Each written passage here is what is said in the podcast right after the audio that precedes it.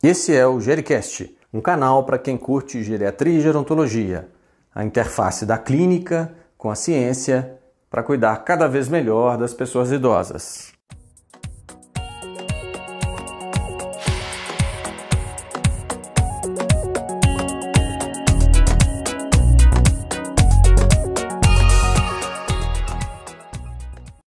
Olá pessoal, eu sou Estevão Vale, médico geriatra, apresentador deste canal aqui, que é o Gericast. Hoje eu tenho a honra de receber o Dr. Tomás Colares, que é médico geriatra, e nós vamos discutir um tema muito relevante, que é o tema da osteoporose nas pessoas idosas.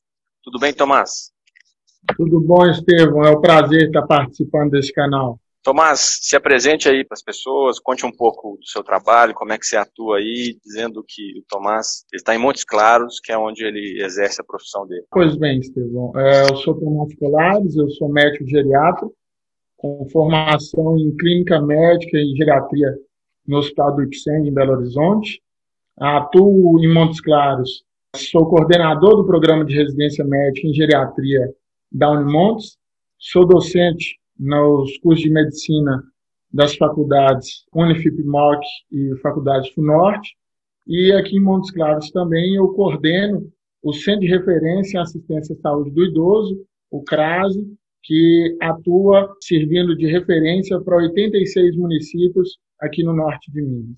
Tomás, quem que você acha que é o dono do paciente com osteoporose? Quem que você acha que deve ser responsabilizado? Quem deve tomar conta dessa questão? Em se tratando de osteoporose nos idosos, Estevam, acredito que o geriatra seria o profissional que vai ter uma expertise e uma fineza no olhar deste cuidado. Todo clínico, todo médico que atenda um paciente portador de osteoporose pode estar apto a tratar de forma medicamentosa, mas um olhar global de todas as necessidades de ganho de peso, de massa muscular, de fortalecimento físico, de hidratação, de nutrição e até de avaliação das indicações e contraindicações para cada um dos tratamentos propostos, o geriatra, acredito eu, ele tem essa capacidade mais afinada pelo contato íntimo com os idosos no dia a dia. A osteoporose ela tem uma questão relevante que ela é absolutamente assintomática, né? Então, muitas vezes as pessoas não reconhecem como um problema. Como que você vê essa questão do subdiagnóstico e como como que a gente pode atuar mais nessa questão? Sem dúvida, o grande problema da osteoporose é o fato de ser assintomática. E a busca deve ser ativa por parte dos profissionais de saúde, por parte dos médicos, que estão em contato com a população de maior risco. Ah, mulheres acima de 65 anos, homens acima de 70 anos, ou aqueles que em idade inferior a esta, mas que tenham fatores de risco. Porque a grande questão é a principal complicação da osteoporose, que são as fraturas de fragilidade, que podem acometer esses pacientes que vinham aí há anos assintomáticos, tirando deles funcionalidade, expectativa de vida e qualidade de vida.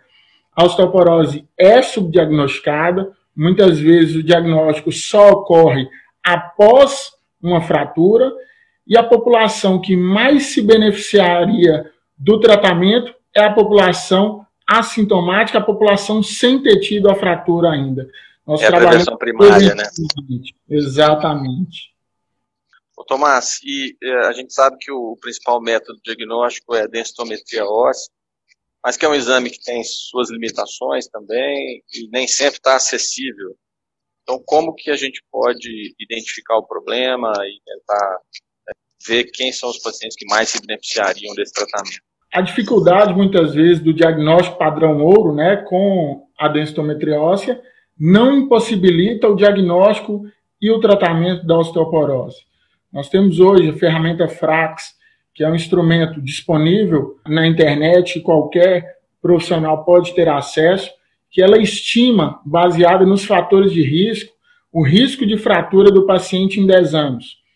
Temos que lembrar, ah, mulheres, baixo peso, menopausa precoce, ou a alta ingesta de café, o sedentarismo, o consumo de bebidas alcoólicas, o tabagismo, o uso de algumas medicações, como os corticoides, os anticonvulsivantes, os anticoagulantes, todas essas questões são fatores para piorar a qualidade óssea.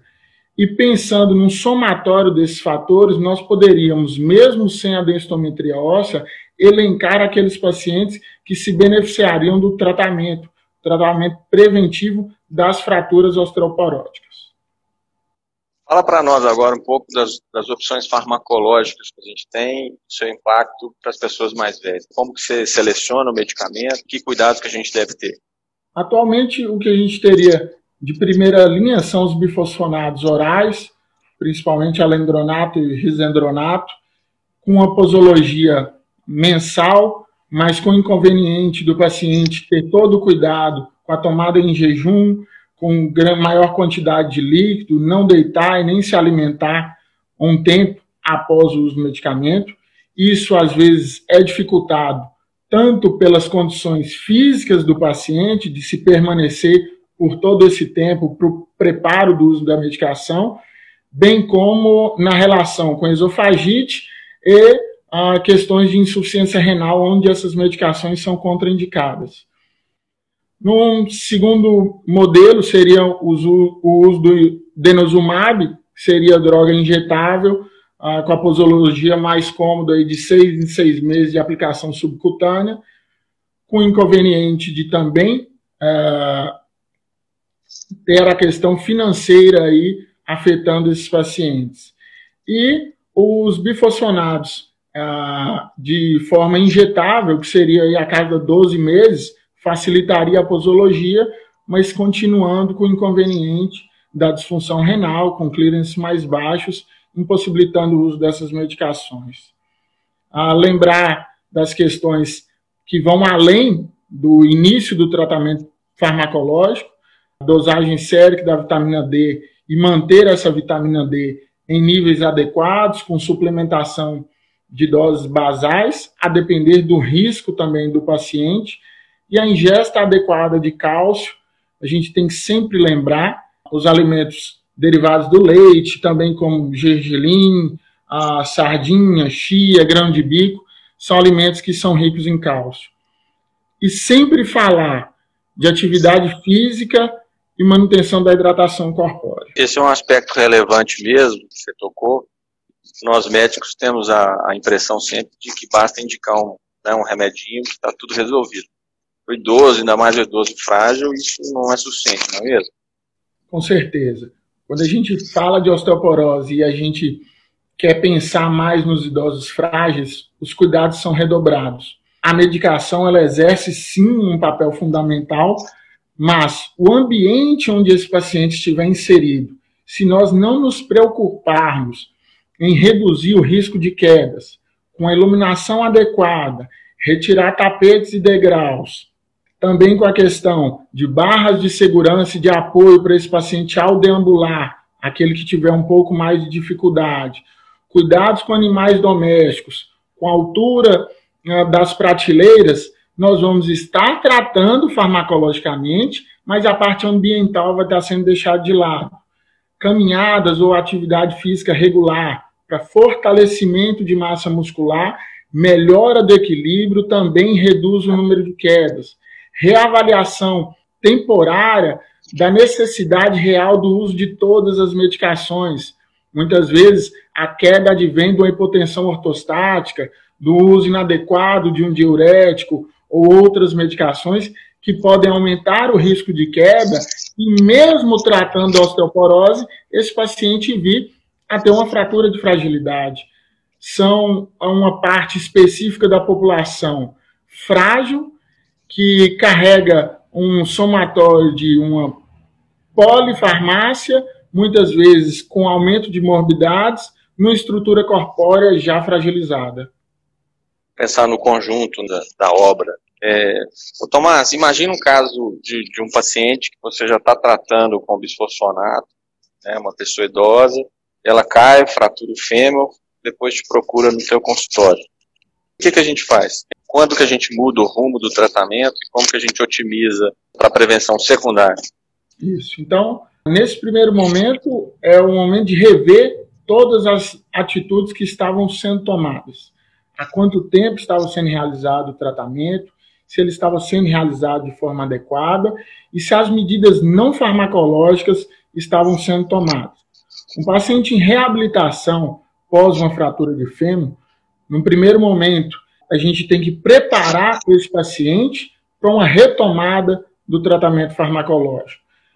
A troca de droga, a troca da medicação, ela deve ser pensada, mas devem ser revistos também as questões do ambiente do paciente, as medicações que esse paciente ah, estava em uso. A gente não pode esquecer da osteoporose secundária, muitas vezes há uso de medicações a longa data, as prescrições ad eterno aí que a gente acaba vendo no consultório, tentar compreender qual vai ser a funcionalidade desse paciente dali para frente, para a gente melhorar a parte física, dar condições para a reabilitação e retornar ao tratamento da melhor forma possível. Ótimo. Nós estamos encaminhando aqui para o final dessa entrevista, Tomás. Queria que você deixasse a sua mensagem para os nossos ouvintes, para quem está estudando osteoporose.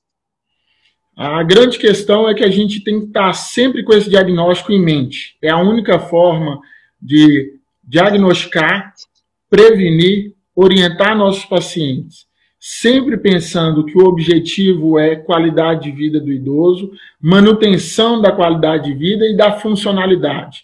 Não adianta um brilhante diagnóstico, uma brilhante prescrição medicamentosa, se eu não der toda a comodidade e a qualidade para aquele paciente tenha um tratamento, uma atividade física adequada, uma nutrição adequada, pensar em todos os fatores que podem estar interferindo na mobilidade do paciente, cognição, visão, audição, locomoção, inclusive. O paciente é complexo, precisa de um olhar delicado. Nossos pacientes necessitam de um olhar cauteloso na definição do melhor tratamento, do melhor momento para começar, inclusive do melhor momento para interromper. Muito bem, esse foi o Dr. Tomás Colares. Muito obrigado, Tomás, e até as próximas. Eu agradeço, Estevão. Um abraço. Gostou desse podcast? Contribua com as suas opiniões, suas sugestões, compartilhe com quem você gosta. Um abraço e até a próxima.